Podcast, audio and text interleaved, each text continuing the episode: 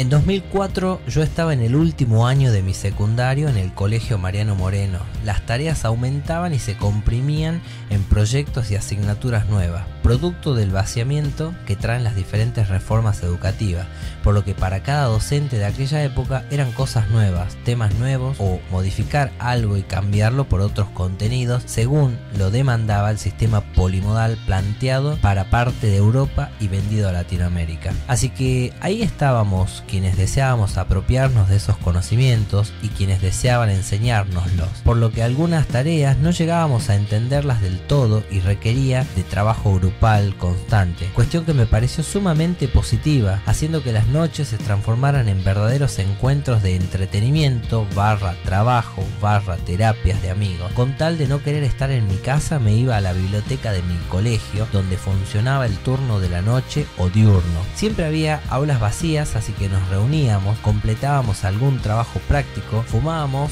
libremente y básicamente nos las pasábamos charlando. En el mejor de los casos, alguna chica te mandaba saludo o también algún chico. Como la escuela de noche se estaba llenando de grupos de estudiantes que nos juntábamos a hacer lo mismo, decidieron desde la escuela restringir el uso del espacio durante las noches, limitando con las aulas ocupadas, la biblioteca cerrada, etc. Por lo que comenzamos a juntarnos a realizar trabajos en casa de compañeros y compañeras y hasta en algunos casos sentarnos en un banquito de alguna plaza que estuviera bien iluminada. Una de esas noches calurosas de mi pueblo, Aguaray, de las que da para quedarse durmiendo fuera si no fuese por los bravos mosquitos, yo había finalizado mi trabajo grupal. Decidí pasarme por la casa de mi tía gorda y saludar a mis primos. Me quedé conversando con mi primo, Fede, en la esquina de los videojuegos de Baristo, ahí donde hay unas chapas y podés ocultarte de la lluvia. En este caso ya no había nada más, pero quedaban las cómodas escaleras para cualquier adolescente que desee tener una vista impecable hacia la plaza de Aguaray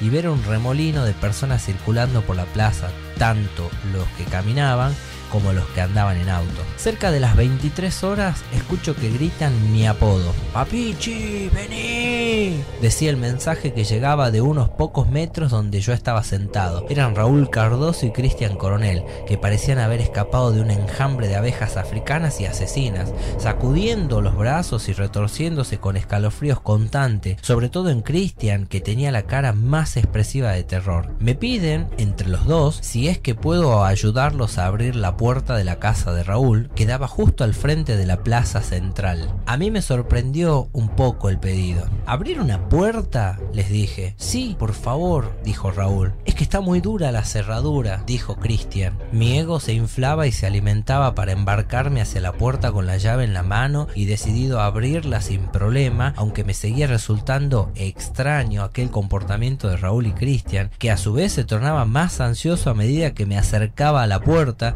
y más grandes y brillosos estaban sus ojos, cuando de repente coloqué la llave, toqué la manija de la puerta brevemente como para asegurarme que no estaba caliente o electrocutada producto de alguna mala broma y luego pude abrir la puerta, encontrarme con una bolsa cayendo desde el techo de la casa como suspendida por algún remolino interno y poco probable. Christian gritó ¡Boludo! y salió corriendo. Yo no entendí bien, pero por las dudas corrí detrás de él hasta la amplia.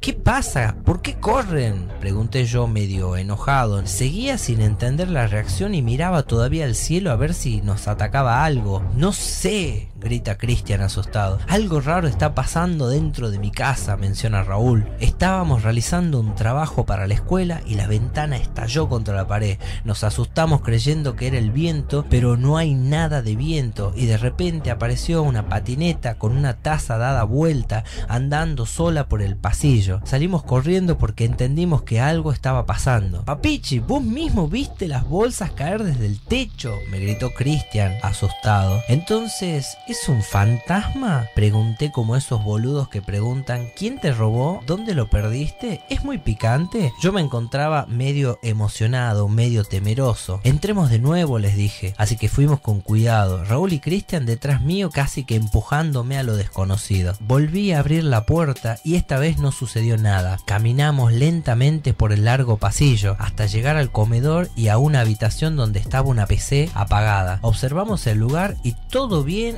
hasta ese momento. Cuando estábamos cerca de la computadora, nuevamente la ventana hizo un ruido y no alcanzamos a ver nada por el miedo que nos recorría el cuerpo. Christian comenzó a correr, Raúl le seguía y yo gritando por detrás, no corran, no corran, no corran. Que traducido en ese momento era un no me dejen atrás, por favor, estoy cagado de miedo. Salimos hacia afuera, yo no podía creer lo que había vivenciado. Es un poltergeist, les mencioné al estilo de un especialista en entidades y demonología. ¿Qué es un poltergeist? preguntó uno de ellos. Es una especie de fantasma que está como enojado con el mundo y a mis adentros pensaba en lo emocionante que era ver todo esto. Al fin podría comprobar con mis propios ojos la existencia de fantasmas y vida eterna más allá de nosotros. Ahora todo tenía sentido. Los dos años de comunión y los tres años de confirmación darían fruto en esta batalla contra el mal. Las películas que había visto hasta el momento servirían mucho para combatir tal amenaza y quizás podríamos sumar una historia más a las clásicas conocidas de la zona que desde pequeño te alimentan como forma de nutrir tu imaginación y también de infundir miedo para que dejes de jugar de noche o hagas caso a algún mandado de los adultos. Sin embargo, dentro de la casa de Raúl estaba por fin sucediendo algo que nunca había deseado de manera directa, pero quería que todo el mundo lo viera, lo registrara con sus propios ojos, así que atiné a llamar a mi primo Fede a ver si quería ver esto que estaba sucediendo. Se acercó y vio lo mismo que nosotros. Cada vez que abríamos la puerta algo nuevo sucedía. Volaba una bolsa, se prendía la PC o se cerraba la ventana. En un momento me tocó ver por la cerradura de la puerta y vi claramente una patineta moverse por el pasillo. Los pelos de mi cuerpo se erizaban por la excitación y el miedo.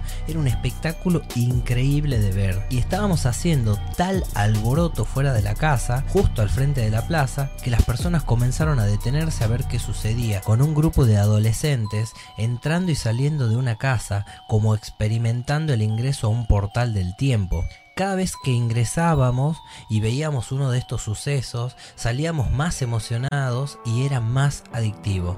Se acercaron muchas nuevas personas. Éramos alrededor de 20 curiosos y curiosas. Algunos creían, otros no pero no se animaban a entrar. Veían y escuchaban el espectáculo desde fuera.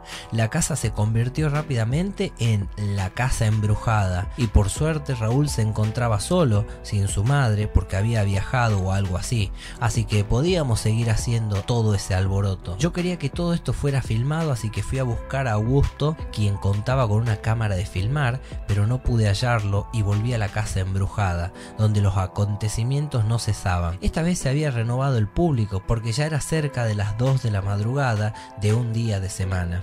¿Cómo será la emoción que tenía que incluso hasta me había olvidado de cenar? Me comunicaron que las luces de una habitación comenzaron a prenderse y apagarse, que los demás sucesos de la ventana en la cocina ya habían culminado, pero este nuevo parpadeo de luces era increíble. Raúl, el dueño de la casa, estaba cansado. Eran cerca de las 3 de la madrugada y nos pedía amablemente que nos retiráramos. Todos le decíamos que no podíamos dejarlo solo con la presencia de un poltergeist en su casa. Eso sería inaudito. Alguien le ofreció pasar la noche fuera de su casa, pero fue rechazado por el dueño de la casa embrujada. Los ánimos en Raúl eran totalmente diferentes. Ya no tenía miedo, pero el resto sabíamos que podía ser producto del cansancio y la desolación de tener que convivir con un fantasma poltergeist en tu casa, que por las noches te tire de las patas y que haga maldades como cerrar y abrir una puerta o apagar la luz mientras estás leyendo. Cerca de las 3 y 30 de la madrugada, muchas personas comenzaron a retirar porque era demasiado tarde para deambular un día de semana. Un grupo más reducido quedamos hablando afuera de la casa, pensando que quizás sería prudente ir a buscar un cura o traer agua bendita de la iglesia y hasta de llamar a una curandera para que nos ayudara a lidiar con ello. Pero Raúl rechazó todas las ideas nuevamente, sin dejar de repetir que estaba cansado. Hasta este punto ya habían surgido muchas historias similares que les habían sucedido a la tía de un amigo, al primo de un conocido y así las historias tomaban forma y estructura narrativa. Alguien sugirió que entráramos y que cada uno ocupara un lugar diferente de la casa, enfrentando al fantasma Poltergeist, desafiándolo y animarnos a hablarles para que se retirara amablemente.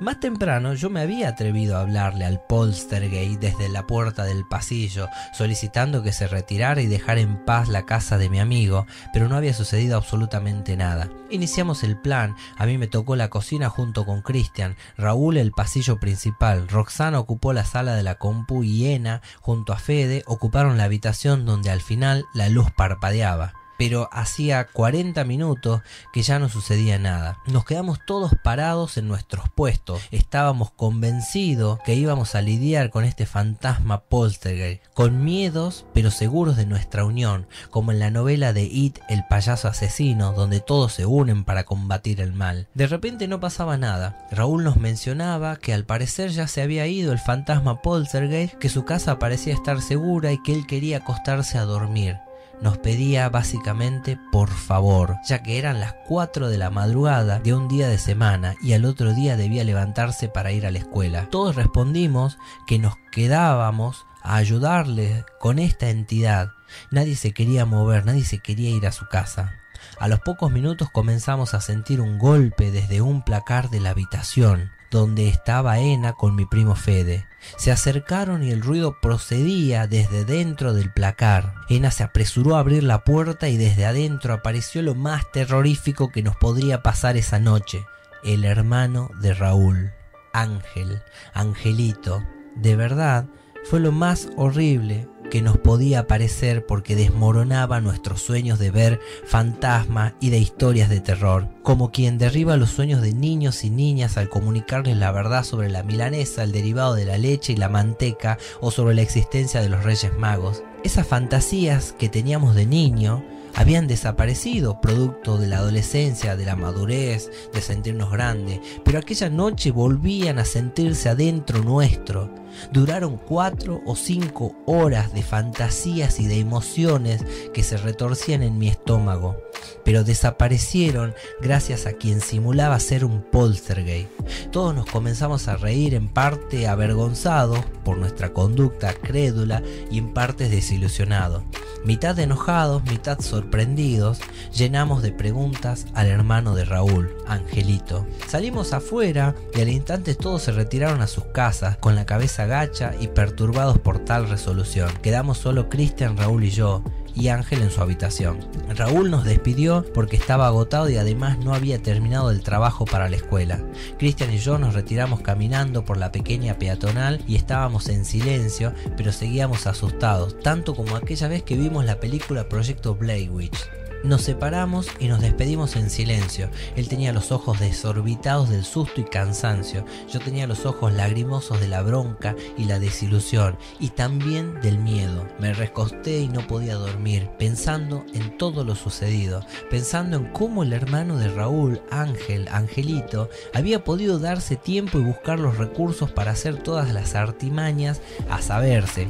Prender el calefón, apagar una PC, cerrar y abrir una ventana, apedrear el de su casa, apagar las luces del pasillo, tirar una patineta con una taza encima y hacer volar una bolsa negra.